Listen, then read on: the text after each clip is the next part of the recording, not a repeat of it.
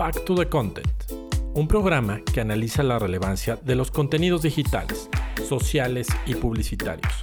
Hablamos de nuevas narrativas, storytelling y plataformas interactivas. Back to the Content. Bienvenidos.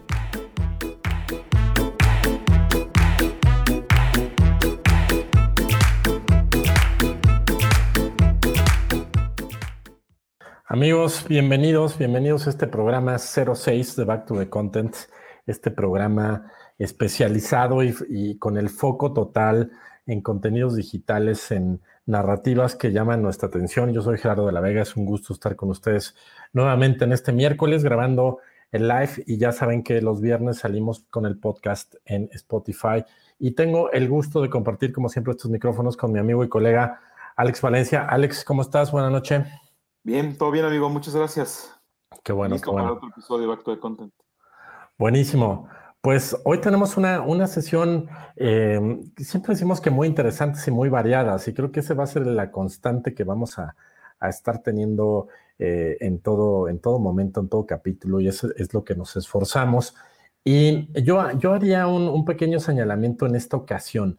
El, el caso que vamos a, a abordar en el laboratorio del DOC no es un caso reciente, pero nos parece que la trascendencia y la valía de lo que vamos a, compartir con ustedes vale, vale muchísimo la pena detenerlos, detenernos a platicar de este caso, eh, pensando que este podcast está naciendo y está naciendo un esfuerzo importante por traer contenidos que sean muy, muy relevantes para ustedes y que eh, al igual que nosotros, nos lleve a la reflexión, a nuevos planteamientos, a nuevos ejercicios, a mirar las cosas desde otro lado. Entonces, nos parece que cuando eh, les somos muy sinceros, ni Alex ni yo conocíamos este caso. Entonces, cuando lo descubrimos, nos voló la cabeza y dijimos, no, tenemos que hablar de él en el, en el podcast, en el programa, y por eso vamos a presentar un caso sumamente... Eh, creo que interesante, riquísimo para desmenuzar en temas de contenido, pero no, no nos adelantemos, ¿no? Pues bueno, ¿te parece, mi estimado, si arrancamos? Adelante. 88 millas por hora. Tendencias de contenido de la semana.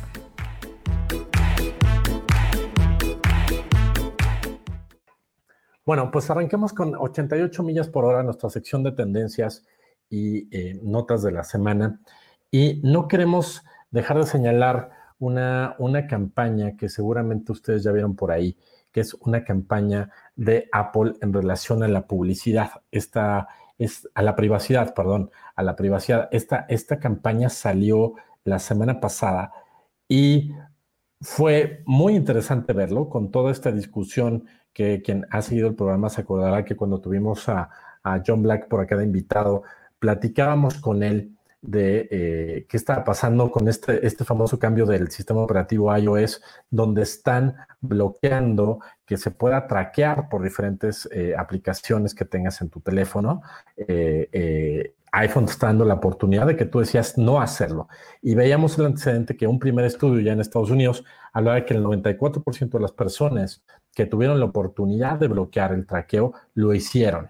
Solamente el 6% decidieron que se lo siguiera eh, eh, eh, monitoreando su, smartphone por todos lados con todas las actividades que hacían, qué sitios visitaban, dónde compraban, con quién se comunicaban, etcétera, etcétera. Entonces, iPhone, Apple más bien oficialmente hace el, el, planteamiento a través de esta campaña publicitaria de este tema de privacidad, donde nos dice a los usuarios que eh, tenemos el control de quién nos sigue y qué tipo de información eh, tienen de nosotros, ¿no? Vamos por acá para los amigos del podcast que nos escuchan solamente en el live. Vamos a empezar a correr el video para que se pueda ver este caso que está eh, completamente público en YouTube y seguramente muchos de ustedes lo vieron a través de las redes sociales. Aquí les va. Felix.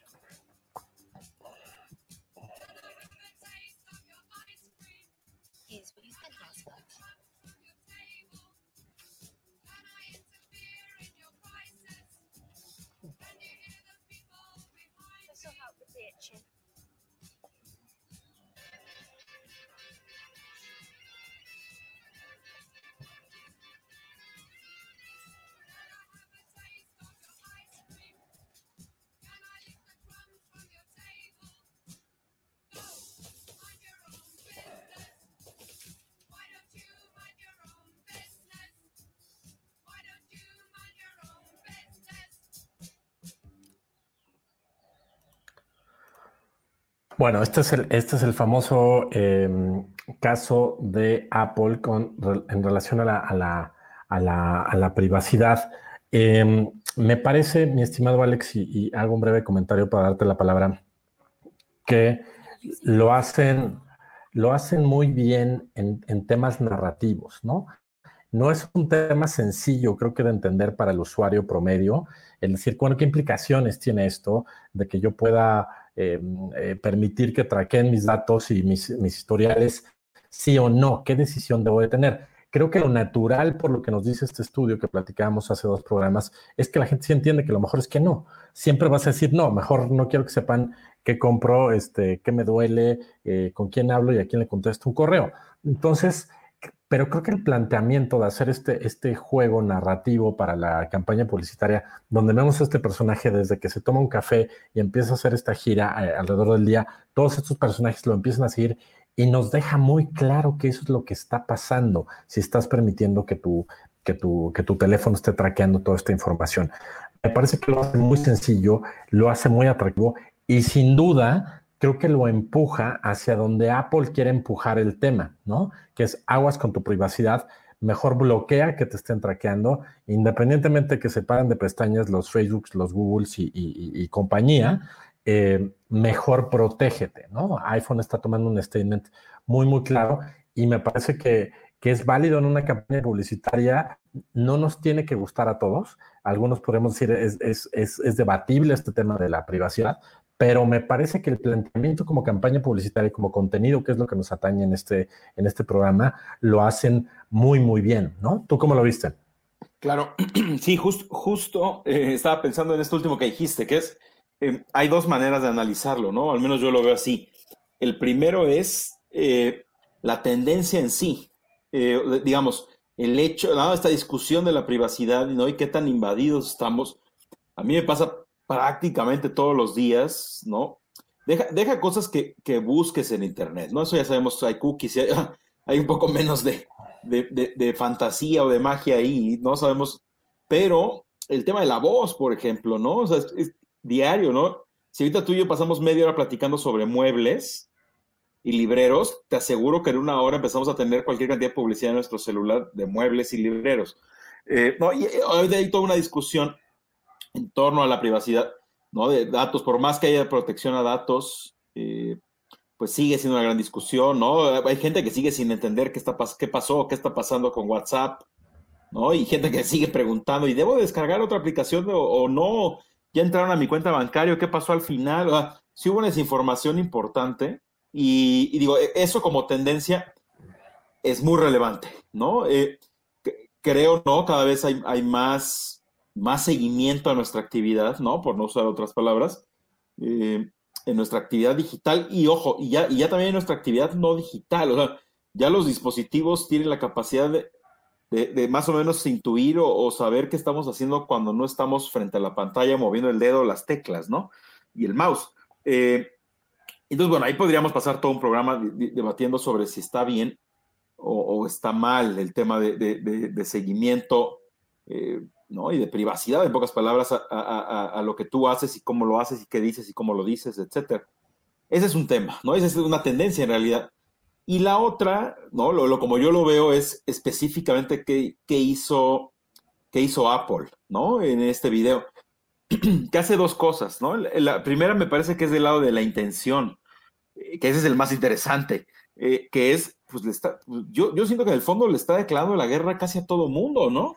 O sea, no, entendería cómo, este video sea bien tomado eh, por Amazon, por Facebook, por Google, por, ah, por los demás grandes jugadores de esta industria.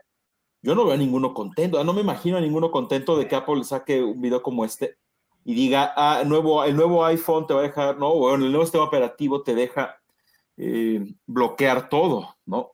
Eh, híjole, eso sacude sacude brutalmente a la industria. No sé si al nivel, ¿no? ¿Te acuerdas hace como, ¿qué serán? Unos cinco años, ¿no? Que el, pánico de los ad blockers.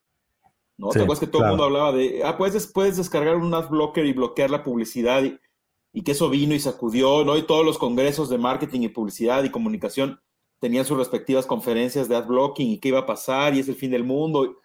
todo esto, que no fue así, no, no a ese nivel, obviamente sí hubo repercusiones, pero no sé, este, este me parece, el, el ad blocking vino de ¿no? desarrolladores mucho más pequeños y, vino de la audiencia, ¿no? la, gente misma.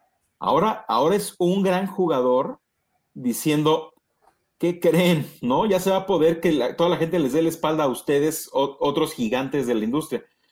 Eh, bueno, no la espalda, pero que simplemente dejen de compartir tantas cosas que te comparten hoy, consciente o inconscientemente.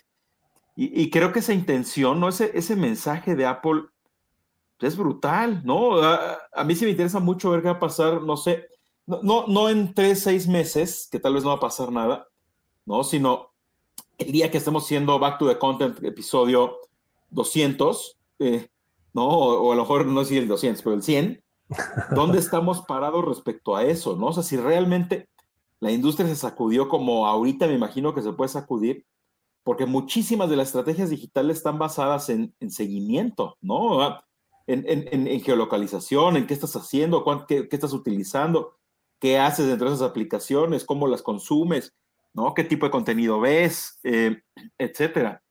Y bueno, ya veremos. Ahora sí que, como muy bien decía John cuando estuvo con nosotros, nos vemos en el futuro, ¿no? Este, tiempo al tiempo, en pocas palabras, es la frase también reinterpretada de lo que yo nos decía. Vamos a ver, en, ¿no? En contexto, en un contexto futuro de meses o años, un par de años, si esto sacudió o no. Y ahora, y, lo último, ¿no? Que, no necesariamente es lo menos importante, pero es lo más literal analizar, que es pues, el, la pieza, ¿no? el contenido mismo, como tú lo decías. Y yo ahí creo, eh, digo, está muy bien hecho, ¿no? Digo, Apple, Apple se ha caracterizado por, eh, no, no hace mucha publicidad, ¿no? Pero cuando la hace, no, no genera tantos contenidos como otras marcas, eh, pero cuando lo hace, hace esto, ¿no?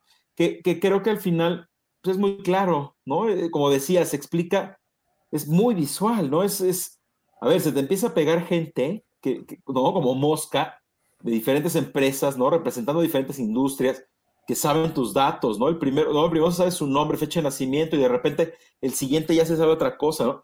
El primero a mí me encanta, ¿no? Cuando se sube al taxi a la fuerza con él, está increíble, ¿no? Y se le empiezan a pegar, obviamente, vas al banco, ya tienen más datos tuyos, ¿no? Y vas a otro lado, ya tienen más datos, y descarga una aplicación y ya tienen más datos. Entonces al rato ya los, siguen, ¿no? Estos 50 personajes, y cuando está en su casa ya no está solo.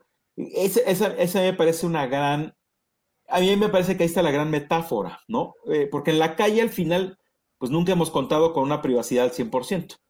No, no, no es como que todo el mundo en la calle sepa quiénes somos, pero bueno, al final en la calle, pues no puedes hacer todo lo que te gusta, ¿no? No, no puedes estar sin zapatos ni calcetines en la calle. Bueno, sí puedes, pero la gran mayoría de la gente no lo hace.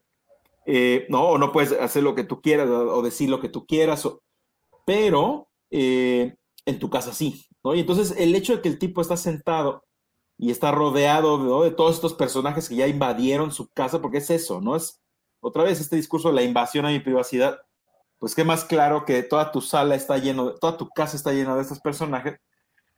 Y pues sale Apple al rescate, ¿no? La pantalla esta de quieres bloquear y bloquea y pues empiezan a tronar todos, ¿no? Y a desaparecer. Y, eh, está muy bien, ¿no? Y al final me encanta el guiño, ¿no? El, guiño del, tipo, eh, ¿no? Y el movimiento de cámara, en realidad no es él, es el, es el camarógrafo ¿no? Que logra que, tu cara se tape con el iPhone.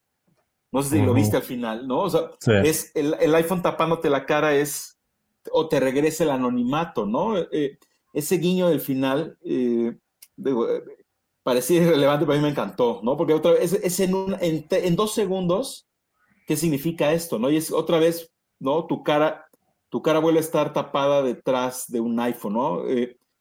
Y eso está increíble, ¿no? Como, como pieza creo que también funciona y funciona bien, pero me parece que es mucho más relevante e interesante la repercusión, ¿no? ¿no? No creo que este es un video nada más de, wow, está muy bonito, está muy bien hecho, se entiende perfecto, qué bonita fotografía, etcétera. Eh, no, o sea, no se analiza solo como una pieza de contenido, sino su análisis va, ¿no? El discurso que está detrás, ¿no? Y el contexto y la intención. Y nos podríamos preguntar, bueno, ¿y qué busca? ¿A poco Apple quiere hacer esa clase de enemigos, no? Bueno, en caso de que esté haciendo enemigos. Eh, y la otra, ¿no? El otro, el otro día hablaba con alguien que me decía, bueno, ok, Apple te dice que bloquees a todos, eh, ¿no? Que bloquees a todo mundo, que nadie te, nadie te, te, siga, ¿no? Te invada tu privacidad. ¿Y qué pasa con él? ¿No? O sea, ¿qué pasa con Siri? Es como, quita a todos, ¿no? Quita, quítale la competencia a Siri, pero Siri sí te va a espiar. O sea, eh, todavía queda como Apple pendiente de explicarnos si ese bloqueo incluye a él mismo, ¿no? A Siri y, sus, propios, sus propias plataformas, sus propios sistemas. Si es bloquear todo, me parece que está mucho más interesante. Si al final es, ah, no, ¿qué crees? Es bloqueas a todo el mundo, pero pues Siri sí te sigue traqueando y, todas nuestras propias aplicaciones también, la App Store, todo. Eh, híjole, pues ahí ya como que el romance se acaba un poco, ¿no? Es, o sea, porque ya se puede entender como me amolé a todos, eh, pero yo lo sigo haciendo. Entonces ya como que ya dejas de predicar eh, con el ejemplo. Ahí no sé, no sé si está enunciado o no. Hasta donde yo he visto, creo que no está claro si el bloqueo los incluye a ellos o no. No sé si tú, si tú estás al tanto de eso. No, no tengo la certeza, pero según yo entiendo que no. ¿eh? Yo, yo entiendo que siempre esta postura ha sido como el, el, el tracking de terceros, ¿no? Por ahí se han, salido, ¿no? Como de aguas, o sea, yo aquí te estoy cuidando en el dispositivo y estos terceros, ¿no? Estos entes que entran a tu teléfono y que instalan aplicaciones son los que pueden hacer todo este tracking. Pero sí, sin duda, coincido contigo, estaría muy interesante saber si los va a incluir a ellos. Yo me imagino que no, o a lo mejor van a poner ciertos niveles de restricción y de acceso, no lo sé, pero, em, pero sí, coincido contigo sin duda creo que desde, independientemente que podemos dedicarle todo el programa a hablar a, las repercusiones que puede tener esta, esta decisión de Apple, eh, desde el punto de vista de contenido lo hacen muy bien, ¿no? Lo, lo, construyen muy bien. Creo que los creativos entendieron perfectamente lo que la, la marca y la empresa quería comunicar y, lo hacen altamente efectivo, ¿no? Yo no duda, dudaría que esta pieza obviamente va a apoyar muchísimo el tema del de, stop tracking, ¿no? De mucha gente y, te lo explica con, peras y manzanas qué pasa. Dices, por supuesto que no quiero que me sigan, no quiero que sepan qué pomada estoy comprando en la farmacia y cuál es la razón de eso, ¿no? Entonces, eh, creo que lo, un punto que yo añadiría a lo que, a lo que comentas es esta esta facilidad de la narrativa, ¿no? Esta, esta claridad con lo que nos, nos explica en un tema complejo Creo que esa es una tendencia muy, muy clara de, los, de las grandes marcas digitales cuando entran este tipo de, de, juegos de storytelling donde nos cuentan eh, algo, nos tienen que explicar una nueva funcionalidad, una nueva regla, un nuevo dispositivo. Lo hacen en este juego que es universal, que es fácilmente entendible y que creo que todos nos podemos identificar de alguna u otra manera y, este, y no tendrían que hacer este mismo este mismo storytelling, digamos que muy tropicalizado, ¿no? Es completamente universal y, funciona para todo el mundo bien, ¿no? Totalmente, sí, totalmente de acuerdo. Y digo, sería muy interesante a quienes nos acompañan en vivo, ¿no? En los comentarios pónganos qué opinan de, claro. de este tema, ¿no? ¿Están a favor, están en contra, ¿no? permiten libremente que, ¿no? Así como no pasa nada si nos, si nos, si nos traquea, ¿no? Es parte del show, es parte de la industria y no pasa nada o si alguien se siente realmente no acosado, invadido o preocupado, ¿no? Sería muy interesante leer sus comentarios. Eh, exacto, ¿qué es lo que te iba a decir? También pues, puede, puede generar el efecto contrario, ¿no? Que te sientas, este, nosotros que estamos en medio del mundo del marketing y la publicidad, pues somos de los preocupados de este game changer importante y, podemos estar a favor o en contra. Y, esta campaña creo, creo que puede reforzar de qué lado de la historia eh, quieres estar, ¿no? Amigo, ¿te parece pasamos a, la siguiente tendencia? Perfecto. Oye, pues en esta, en esta ocasión variamos un poco la estructura del, programa. Recordarán amigos que siempre tenemos hacia el final del programa una recomendación. Y entonces, en este caso, preparando la, la siguiente nota que vamos a comentar, que es una nota de hipertextual que la, encuentran. Les recordamos que todas las notas que estamos platicando y los casos los encuentran en la fanpage de Facebook. Ahí están los links para quien quiera ir a verlo a detalle. Y cuando decidíamos que esta era una muy buena nota para, para comentar en el programa, em, inicialmente pensamos que era una buena idea colocarla como si fuera la recomendación de la semana, porque tiene que ver con una película. Pero luego nos dimos, caso que, nos dimos cuenta que también es un caso que entra dentro de las tendencias de la semana. Entonces, digamos que esta es la sección de recomendación y caso de la semana en 88 millas, pero eh, eh, no queremos dejar de eh, hablar de este fenómeno que está pasando. ¿Y de qué, a qué nos referimos? Bueno, de una campaña, no una campaña, una película que se estrenó hace poco en Netflix que se llama La Mujer en la Ventana. Esta película es protagonizada por Amy Adams y por Gary Oldman. Si yo te digo este, este, este reparto, pues debe estar buena, ¿no? Dos buenos actores hollywoodenses. Yo desde que vi por ahí pasar el trailer y eh, eh, vi el cast que, que conforman esta película, me, me, me, hizo una clarísima referencia a, a Hitchcock, ¿no? Eh, con su película hace décadas. tiene muchos guiños en este sentido con la, la, ventana. Pero bueno, ¿por qué es muy interesante hablar de esto? La recomendación de la semana es véanla, ¿no? Véanla y decidan para ustedes con, con base a su cultura cinematográfica y gustos les parece una o buena, eh, una buena o mala película. Pero la nota hipertextual es muy interesante porque el planteamiento que hace es que nos cuenta cómo es que esta película aterriza en Netflix. ¿De dónde viene? Esta, esta película originalmente es producida por Fox 2000 eh, y comenzó en la producción en el 2018, que es lo que narra esta nota. Una película que tuvo varios desatinos en el camino. Por ahí el, director fue señalado en el caso del famoso Me Too, que se acordarán que fue un caso eh, estrepitoso y, altamente sonado en, todo Hollywood. Y, le mandamos saludos al señor Kevin Spacey por donde quiera que esté. Eh, y bueno, además de esto, ¿qué más pasó? La película eh, sufre con el Me Too luego continuó la producción y ¡pum! 2019, pandemia, ¿no? Esto complica el, finalizar la producción y obviamente también complica el, lanzamiento, ¿no? Y si por esto fuera poco, añadamos que eh, Fox 2000 es comprado por Disney, ¿no? Por, por, la plataforma Disney Plus. Entonces, digamos que para Disney este no era un título muy atractivo. Hicieron algunas pruebas eh, algunos screens con, audiencias para ver qué opinaban de la película y la verdad es que los resultados fueron bastante malos. Entonces ellos acabaron desechando la película para llevársela y la acabaron vendiendo a Netflix, ¿no? Netflix eh, la adquiere por unos cuantos miles de dólares y la sube a su catálogo de estrenos ahora en 2021. Y esta es la historia de, de cómo acaba llegando Netflix. Lo que es muy interesante de, la nota hipertextual es que nos lleva a una reflexión muy interesante, que es qué pasa con estas películas que ya no van a alcanzar taquilla, ¿no? Ahorita estamos hablando de pandemia y cómo esto complicó los estrenos de cine, este, ¿no? Obviamente como muchas eh, películas que estaban pensadas para estrenarse en la pantalla grande tuvieron salida por estas plataformas de streaming. Eso está muy bien, pero la nota donde pone el énfasis dice, no estamos abriendo aquí un nuevo género que ya existía con las famosas eh, TV movies, ¿no? Estas películas, estas producciones con muchas veces actores menos conocidos, con menos presupuestos, con guiones más, más, más limitados y que sabían que eran producciones que no iban a ver la luz en la pantalla grande, pero iban a tener salida por el canal que me digas de, de televisión de paga, ¿no? Y, nosotros en México las recibíamos por Canal 5 como unos dos o tres años después dobladas y eran una cosa espantosa que te tenías que enfrentar en, en la sala de espera del consultorio médico.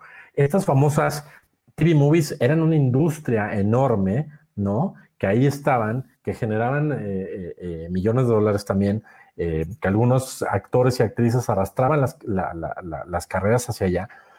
Pero aquí el planteamiento hipertextual es muy interesante. Dice, a ver, la mujer en la ventana, según ellos, dicen, sí, sí, confirmamos que es una mala película, ¿no? Una mala película con un gran cast, eh, con problemas de guion y problemas de dirección y problemas de otra naturaleza, pero es una película que fracasa y que Fox sabía que iba a fracasar.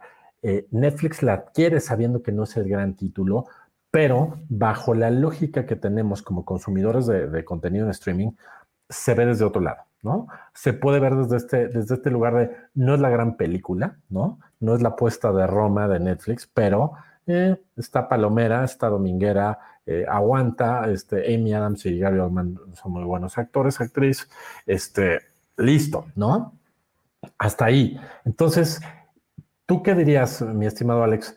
¿Este fenómeno crees que se va a seguir repitiendo y que vamos a seguir viendo más este tipo de, producciones con mejores o peores nombres eh, en el casting, pero que sean estas, estas, estas producciones que nos acostumbremos a, pues me la echo ahorita, ¿no? Ya acabé de chambear, sí me, tengo ganas de echarme una movie y tampoco mis expectativas están altísimas, ¿no? No quiero ver algo de Scorsese, pero sí me echo una peliculita que me entretenga un par de horas y no le voy a reclamar nada a mi plataforma de streaming por no traerme una película que debiera estar nominada al Oscar, sino simplemente cumplió su cometido de entretenerme, pasármela bien, contarme una buena historia, principio fin, pum, punto final, vámonos. ¿Crees que este fenómeno va a pasar? ¿Tú cómo lo ves? Claro, hijo, eh, sí, e, está bien interesante, ¿no? Creo que este tema da otra vez es para tres programas, eh, pero eh, me pasan varias cosas con, tanto con esta película como con la nota de, hipertextual. No, digo, habla de diferentes ángulos, ¿no? Lo primero, digo, a mí, a mí el título de la nota, ¿no? Me parece como demasiado amarillista, ¿no? Dice, y lo voy a leer, dice, la mujer en la ventana, la peor película de Netflix que sin embargo ha cambiado el cine. Híjole, a mí no me pareció la peor. yo, tengo, que empezar, yo tengo que empezar confesando que, no me pareció tan mal. Eh, en realidad hubo momentos donde me gustó. Le, entiendo perfecto, ¿no? donde tiene ciertos huecos, ¿no? Y, el guion ahí afloja un poco en algunos momentos. sí, sí, sí, sí, definitivo no es una joya, eh, pero bueno, aquí detrás dicen la peor película de Netflix que cambió el cine. Eh, pero bueno, quitando ese tema, más como ese sensacionalismo del título, dice varias cosas, ¿no? La, autora de la, nota, ¿no? Y, habla, eh, habla de la transformación de la industria desde el punto de vista de, ella repite mucho, si esta película se hubiera estrenado en cine, ¿no? Si no hubiera, no hubiera habido pandemia y se alcanza a estrenar en cine, por, la, por los actores, ¿no? Se hubiera llenado la taquilla, ¿no? Hubiera, hubiera, tenido un buen estreno. Eh, como que ella, ella la, autora dice, bueno, estas películas funcionan muy bien en cine, aunque no estuvieran tan buenas, pero el hecho de llegar al cine y decir, ah, mira, hay una de Amy Adams, voy a entrar a verla. Eh, y pues entrabas y pagas tu boleto y ya. Y, y, ella dice, bueno, ahora que esto fue en plataformas digitales, eres más exigente, ¿no? Claro, eso eh, eh, tiene mucha lógica. O sea, si una película a los 15, 20 minutos en, Netflix no te gusta, la pausas y la dejas de ver, ¿no? Y digo, ojo, en el cine también te podía salir, pero era, más difícil, ¿no? Era, era muy extraño. Yo llegué a ver gente salirse de del cine y, y, bueno, también pasaba, ¿no? Pero, pero aquí, aquí sí me salgo del cine versión Netflix, pues es, alto, ¿no? Algo que no te gusta, lo pausas y, y, bye, ¿no? En cualquier plataforma de streaming, no solo en Netflix. Y definitivo, ¿no? Definitivo hay una transformación en la industria que yo creo que ya venía pasando, pero obviamente la pandemia la aceleró de forma brutal, que es, bueno, lo acabamos de ver en los Oscars de este año, hace un mes, ¿no? O sea, había películas compitiendo, ¿no? Mank, El Juicio de los Siete, Chicago, o sea, de, cineastas muy importantes, ¿no? Este, eh, David Fincher, Aaron Sorkin, eh, digamos, los, grandes, los grandes jugadores de Hollywood, ¿no? Hace rato que decías inclusive Scorsese, ¿no? El irlandés fue de los primeros, ¿no? Junto con Roma, de tener películas eh, hechas para, para, Netflix o para una plataforma de streaming y que no fueron nada al cine, ¿no? Y obviamente los personajes como Spielberg y como Nolan pues le salen ronchas, ¿no? esto no es cine. Híjole, ¿no? Hay una gran discusión ahí, eh, tal vez interminable. Lo que es un hecho es, esto, todo esto vino a cambiar las reglas del juego. Y hay dos maneras de verlo, ¿no? Porque por un lado la autora dice, es que esta película, por ser mala, ¿no? O sea, por ser, por ser un fracaso inclusive en Netflix, eh, que yo no sé qué tan fracaso es, pero bueno, pareciera que no le fue muy bien, porque ella dice que no le fue bien con la crítica. Pero bien, saben, bien sabemos que hay veces que a la crítica no le gusta algo y a la gente le fascina, ¿no? Y si no, pues Adam Sandler no sería multimillonario. Eh, no, hay muchas películas que a la gente le encantan. Eh, no, para eso habría que ver. El, mejor termómetro, amigos que nos ven y nos escuchan, es los. Eh, ¿Cómo se llaman? Los Critic Choice, no, no son los Critic Choice, los uh, People's Choice Awards. ¿no? Los, premios que, los premios que la gente, eh, ellos nominan y ellos eligen, ¿no? Por supuesto, ahí termina ganando mejor película, Spider-Man, eh, mejor actor, el Capitán América, bueno, el que hace el Capitán. Ah, y la crítica obviamente es, inaceptable, esto no es cine. Entonces, claro. hay que ponerlo en contexto, ¿no? Yo, yo trataría de dejar un poco, y por eso se convirtió en la recomendación, amigos, ¿no? yo dejaría un poco de lado el si la película es mala o fracasó, porque eso me parece que es un juicio muy específico. Les digo, a mí, a mí en lo personal no me pareció tan mala, sí la vi completa, no se me antojó pararla. Eh, hay momentos, baja un poco, o sea, no es un, definitivo no es una joya. Eh, pero creo que dejar, trataría de quitar un poco este tema de que por qué es malo porque fracasó. Lo que, que, yo, yo al menos personalmente lo que creo que sí destapa esta nota es el cambio, la transformación en la industria, ¿no? Eh, o sea, sí, sí, definitivo, están regresando ¿no? estas, estas películas de televisión que, por ejemplo, HBO nunca las dejó de hacer, ¿no? HBO siempre tuvo muy claro, ¿no? Que, que, que ellos, su mundo está en la televisión ¿no? Y a diferencia de otros, ¿no? Que, apostaban a la, taquilla y al cine, HBO ha apostado a la televisión siempre, sea en series o en películas. Y todas sus películas, pues eran las que veíamos ganando premios de mejor, eh, ¿no? En los Globos de Oro, por ejemplo, ¿no? Mejor, mejor eh, película para televisión o, o miniserie. Y siempre HBO está ahí, ¿no? Porque nunca lo dejó de hacer. Pero ahora empiezan a aparecer otros jugadores que le apuestan también a por esto no lo vas a ver en, cine, eh, lo vas a ver en tu casa. Pareciera, ¿no? Para algunos, tiene que ver, tenía, antes de la pandemia tenía que ver con calidad, ¿no? Por ejemplo, Disney, eh, cuando, cuando, cuando lanzó Disney Plus, pues siempre anunció que, la, nueva versión live action, ahí entrecomillada, porque sigue siendo animada, pero bueno, el live action de La Dama y el Vagabundo iba directo a Disney Plus, ¿no? Que esa película no iba a ver el cine, que esa película iba, se iba a hacer para consumir en casa. Y era una película de menor presupuesto, ¿no? O sea, sí, regresando mucho este tema de películas para, ¿no? para TV. Y lo, lo, que, lo que creo que sí cambió es que hay esas películas para TV no siempre, no siempre ya son de bajo presupuesto, ¿no? Ni, ni con actores desconocidos, ni con ni directores. Antes, ¿no? Cualquier director eh, de Hollywood te diría, no hay forma, yo no voy a hacer ninguna película para tele pero me parece que también ellos mismos cambiaron su manera de ver que a lo mejor esto ya no es tele como tal. Como decías ahorita, la película doblada al español, ¿no? Que veías en el autobús a Acapulco, ¿no? Cuando ibas con tus cuates. Eh, eh, eh, ya se entiende el streaming como otro jugador ahí un poco distinto, grande, importante, ¿no? La cantidad de Óscares que ya se llevó Netflix, ¿no? Con Roma hizo ruido, mucho, pero bueno, ahorita la cantidad de Óscares que se llevó es brutal, ¿no? Entonces, pues claro que empiezas a voltear a verlo como un buen negocio y definitivo, el cine se está sacudiendo y ella, ella, ¿no? La, la eh, Berluti se apellida la, autora, dice, bueno, es que a ver qué pasa, esta película fracasó por, por su género, ¿no? Por, por todo el antecedente que tiene, etcétera, pero qué no, y pone hasta como ejemplo la de Kong contra Godzilla y pone otra película de anime, por ahí la menciona, como grandes éxitos taquilleros dentro de la pandemia, ¿no? Éxitos taquilleros del 2021. Entonces, ella asume, ¿no? Que, que el cine, pareciera que el cine se está quedando con los grandes blockbusters, ¿no? Con audiencias masivas. Es como, eh, y pareciera que películas un poco más de nicho eh, van a encontrar su hogar en otro lado. O al menos lo que ella sugiere, ¿no?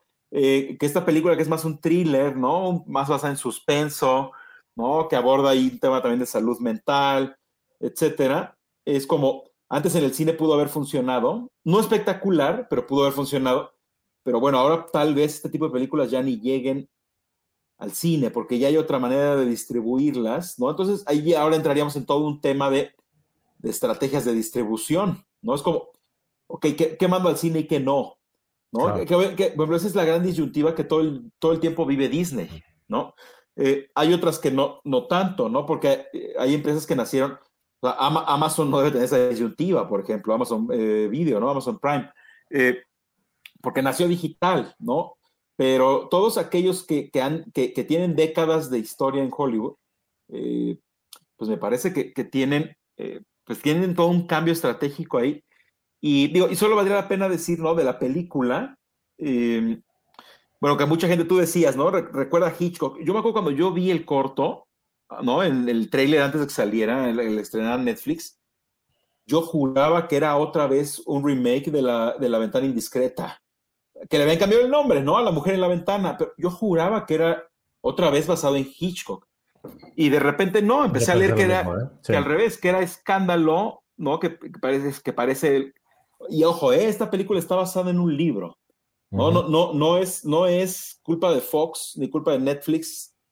Eh, viene de un libro. De hecho, leí, el autor está demandado por plagio. Pero aparte no está demandado por plagio de la de Hitchcock, está demandado por, por Copycat, ¿no? De 1995. Eh, que también la, protagonista tiene el mismo síndrome que esta, eh, que, el personaje de Amy Adams, Ana, si no me acuerdo cómo se llamaba. Eh, entonces, bueno, está rodeada de escándalos, ¿no? Eso también no le ayuda a la película. Está, es, tuvo demasiados tropiezos, la vendieron, no la vendieron, llegó la pandemia, no, Disney compró a Fox, este, acusado el director de acoso sexual eh, el, escritor del libro está acusado de, plagio. Eh, no, sí, sí es muy enredada, ¿no? Ah, la verdad, para tantas desgracias, otra vez, eh, creo que no está tan mal. Pero, pero ojo, ese, ese hecho de decir, a mí me entretuvo, tuve momentos interesantes, a mí me parece que los primeros 20 minutos son buenísimos, en realidad, inclusive buenísimos ya después es donde empieza a aflojar, que es lo que les pasa luego a algunas películas, ¿no? El segundo acto se les cae.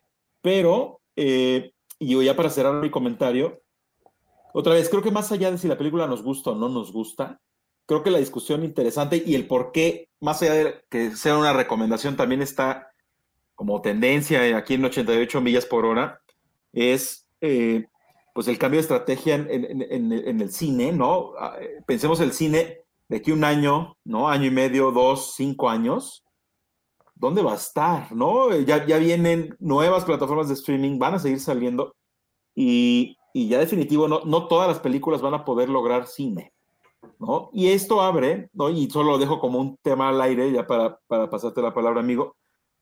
Aquí me pregunto, ¿no? Si, si esto le va a abrir las puertas a otras industrias que no sean necesariamente la hollywoodense.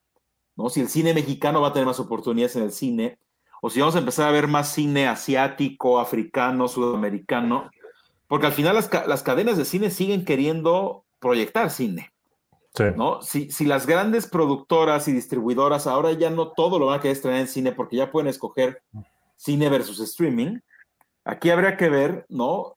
Me parece, ¿no? Y queda muy al aire ahí el tema, que va a haber generadores de contenido que antes no tenían espacio, eh, que pueden que tengan espacio, pero definitivo va a depender de, las exhibidoras, ¿no? Si, si, los Cinemex, los Cinépolis en México eh, y, todas las demás, ¿no? Las, medianas y pequeñas que le siguen, eh, tomarán decisiones de, bueno, aquí, seguimos, aquí sigue siendo cine, aquí apoyamos el cine, quien quiera hacer cine, aquí lo proyectamos.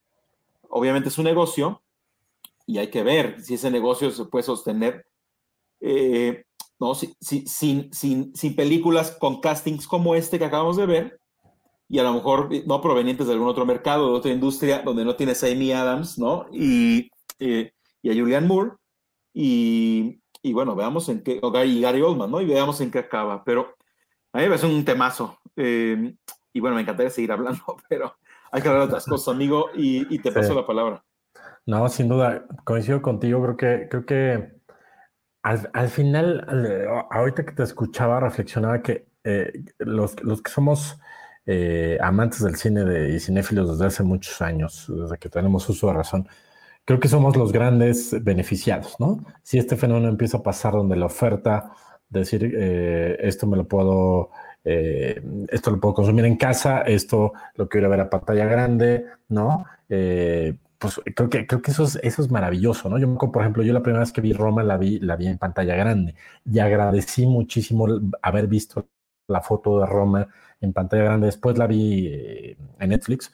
Eh, me, gustó desde otro lado cómo la pude ver, pero eh, creo que es, lo pongo como ejemplo como este tipo de decisiones que podemos tener los, los, los asiduos al cine y pues habrá que ver, ¿no? Habrá que ver hacia dónde va, pero sin duda la oferta de contenido crece y crece por la plataforma que ustedes nos digan, la que sea su preferida. Y pues nada, cada día nuestras listas de, lo que tenemos que ir viendo se hacen, se hacen más largas y este y, hasta ponemos por ahí la, nueva temporada de Eugenio Derbez, quien guste verla o, o, alejarse de, de, la misma lo antes posible, ¿no? Muy bien amigos, pues nos colgamos un poco, pero era, un, era un tema muy interesante. Vamos a el laboratorio del DOC, nuestra sección donde hablamos de los casos a, profundidad, donde les, nos, tenemos un poco más a hablar de eh, un caso que realmente nos parece inspirador. Y yo diría, eh, por lo menos a título personal, creo que Alex coincide conmigo, el, el caso de esta, semana es realmente eh, altamente inspirador y para mí habla de los enormes, del enorme potencial que tiene el contenido por la plataforma que sea. El laboratorio del DOC, el caso que analizaremos en este programa.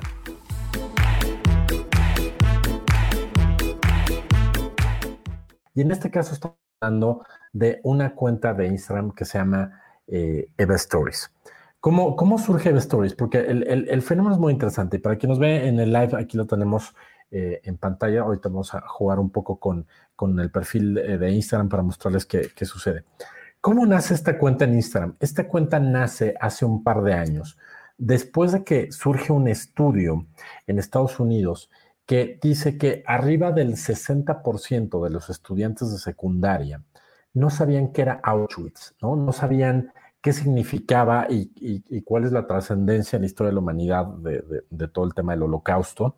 Entonces, viene esta enorme preocupación de un, de un empresario judío eh, junto con su hija y deciden hacer esta, esta cuenta en Instagram, que a mí me parece que es un juego maravilloso. Ellos deciden eh, contar la historia de Eva, que está basada en, una historia real de una chica que, desafortunadamente eh, pierde la vida en Auschwitz y que quería ser fotógrafa.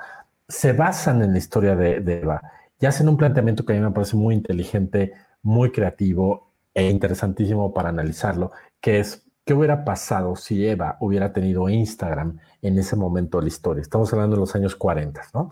Entonces, de ahí surge esta, yo me atrevo a decir, esta gran producción, ¿no? Porque cuando vean, no importa que tiene salida por Instagram, la calidad de los videos y el, el entendimiento de cómo jugar con el lenguaje de Instagram que todos usamos y los hashtags y las encuestas y los stickers y hacer este juego pero con este toque vintage es sumamente interesante. A mí me parece que entienden perfectamente cómo lo van a contar a través de, a través de, Instagram. Entonces, lo que vamos a ver eh, eh, en, en Eva Stories, en este, en este perfil, es un periodo en la vida de Eva que es desde antes de que em, eh, llegara toda la, invasión nazi y cómo va evolucionando toda su historia en relación a esto. Entonces, em, lo que hicieron ellos me parece de manera muy talentosa también es ir poniendo las historias destacadas día a día.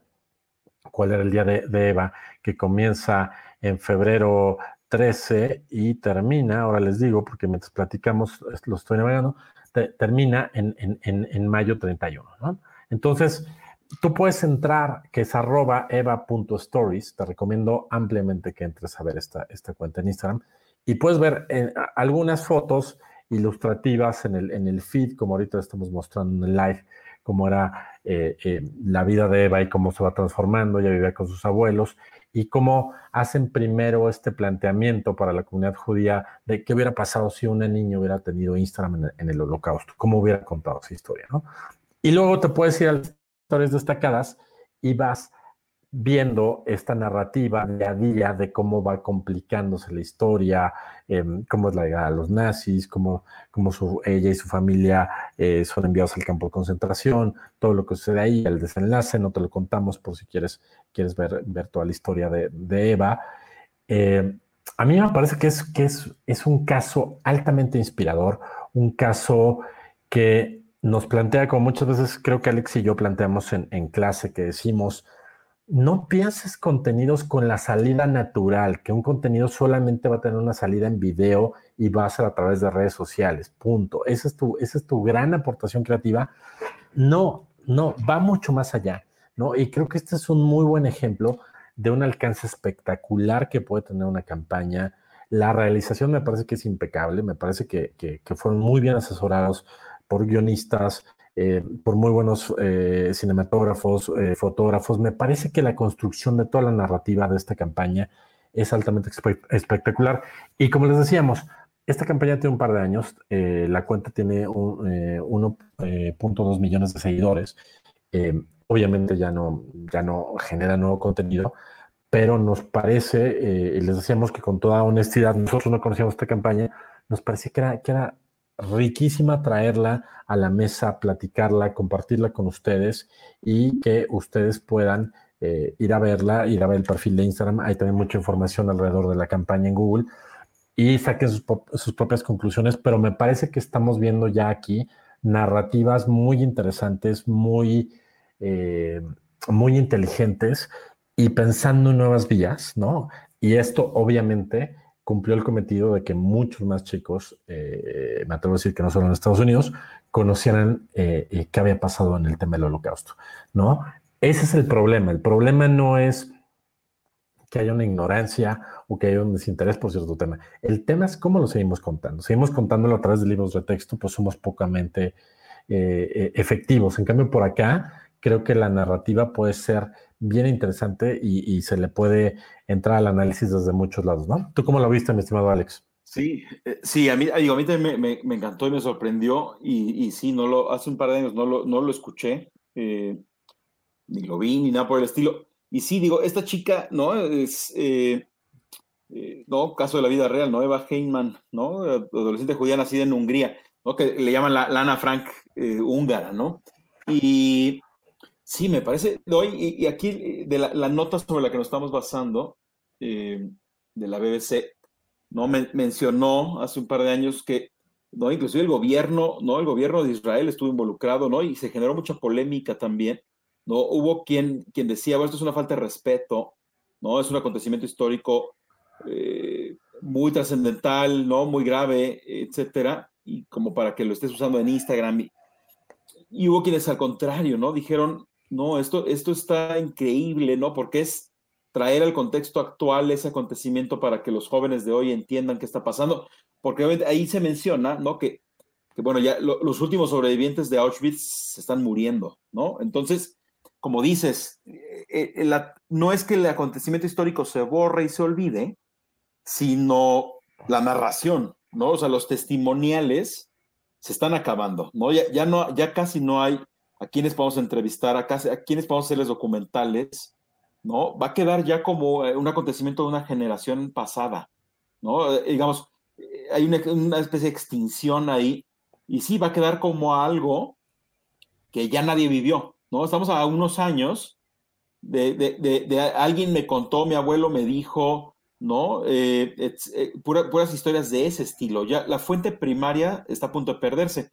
Y entonces justo lo que buscaba, ¿no? Este, este, este, este grupo de personas, ¿no? También encabezadas por, por un empresario judío y demás, eh, pues era resaltar. Y, y, sí, me parece, otra vez, ¿no? Y creo que lo hablamos el otro día, ¿no?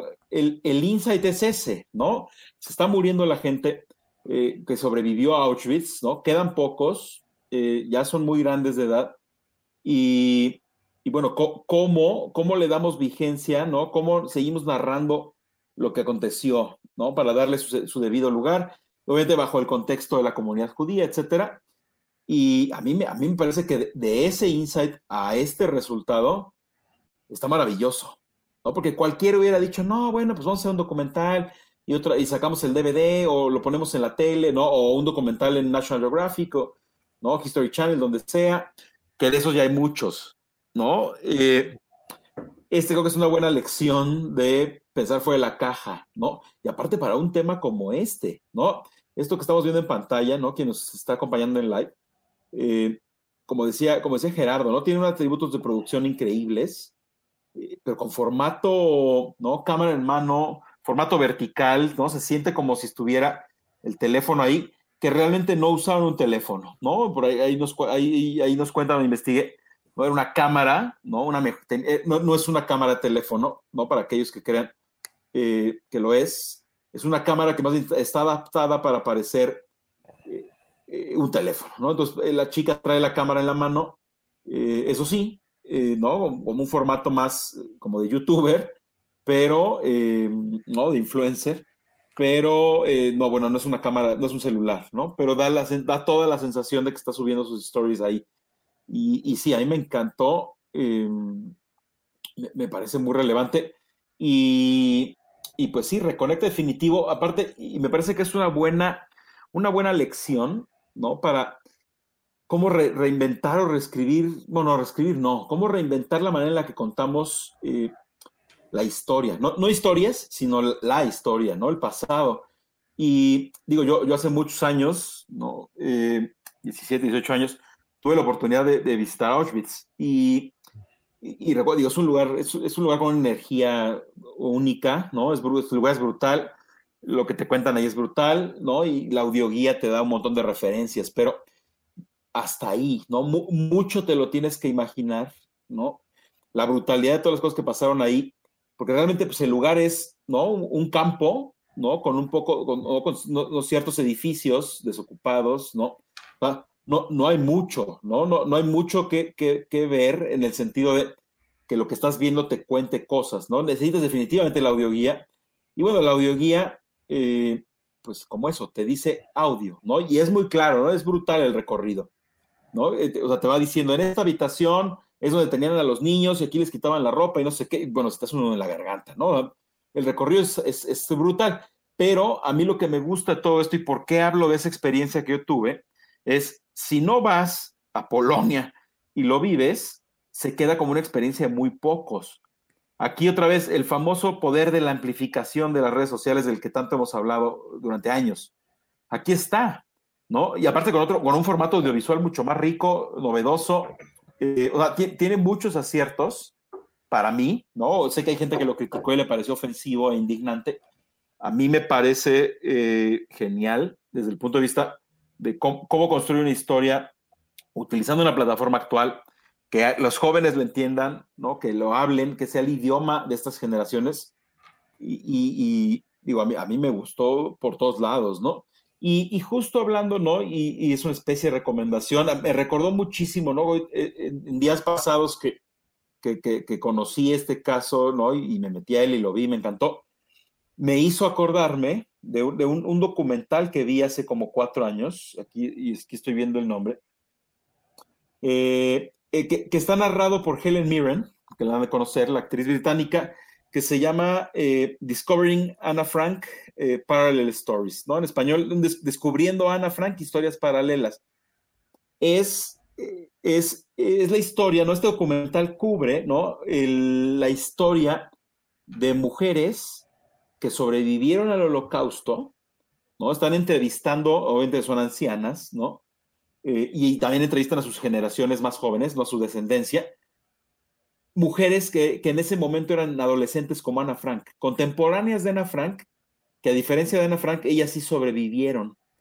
Entonces nos cuentan lo que un adolescente, no recuerdo si es de 14, de 15, no recuerdo, creo que 14 años era, la edad de Ana Frank cuando murió en un campo de concentración, eh, eh, eh, estas jóvenes tenían exactamente la misma edad de Ana Frank, pero ellas sí alcanzaron a ser rescatadas. Y, hablan, y hablan mucho, entrevistan a sus nietas, ¿no? bisnietos, a las generaciones actuales de cómo viven eh, cómo, viven hoy el holocausto, cómo viven hoy lo que vivió su, familia, ¿no? Y me hizo acordarme muchísimo. Entonces, les recomendaría también, ¿no? Echen un vistazo ¿no? A eva.stories y después vayan y busquen este documental, eh, ¿no? Descubriendo a Ana Frank historias paralelas eh, y está narrado por Helen Mirren, muy bien narrado, muy bien hecho. Eh, y bueno, eso completa, ¿no? Complementa como, como este, esta, esta, manera de cómo, cómo, cómo un tema tan importante de hace tanto tiempo sigue cobrando relevancia y, y, y que no se olvide, ¿no? es importante ahí la memoria y la huella. Y, listo, Bo, me parece por todos lados un, gran ejemplo, ¿no? Y, una gran lección, porque esto se puede llevar, este, este caso de Eva.story se puede llevar a, a N, N contextos, no necesariamente siempre acontecimientos históricos, ¿no? Pero, pero e, el estilo narrativo da para, para, que inclusive las marcas, ¿no? O sea, muchos hagan cosas un poco distintas a lo que estamos haciendo, ¿no? Todos aquellos que están en la disyuntiva de sé, que me debo de salir de la caja, pero no tengo idea qué significa salirme de la caja, pues acá está, ¿no? Eva.stories se, se super salió de la caja y obviamente siempre que te sales de la caja, pues, hay una parte polémica y hay quien dice está bien, está mal. Me parece, me parece que mientras se siga saliendo de la caja de este estilo, eh, está bien. Obviamente no me atrevo a, meter todas las manos al fuego en sentido histórico, porque alguien a lo mejor puede sentirse ofendido por algo que se dice, se hace. Un tema ahí eh, de, la religión y la cultura judía que yo ignoro, y en ese sentido, pues no, no puedo asegurar, pero como herramienta narrativa, estilo narrativo, elementos visuales, ¿no? el diseño de producción, en general, los atributos de producción, que todo el mundo se siga saliendo de la caja así. Esto fue Back to the Content, el programa especializado en análisis de contenido. No olvides seguirnos en nuestros perfiles en Facebook y LinkedIn. Nos encuentras como Back to the Content. Acompáñanos todos los miércoles en la grabación en vivo por nuestra fanpage de Facebook. Y recuerda que cada viernes un nuevo capítulo del podcast en Spotify, Apple y Google Podcast.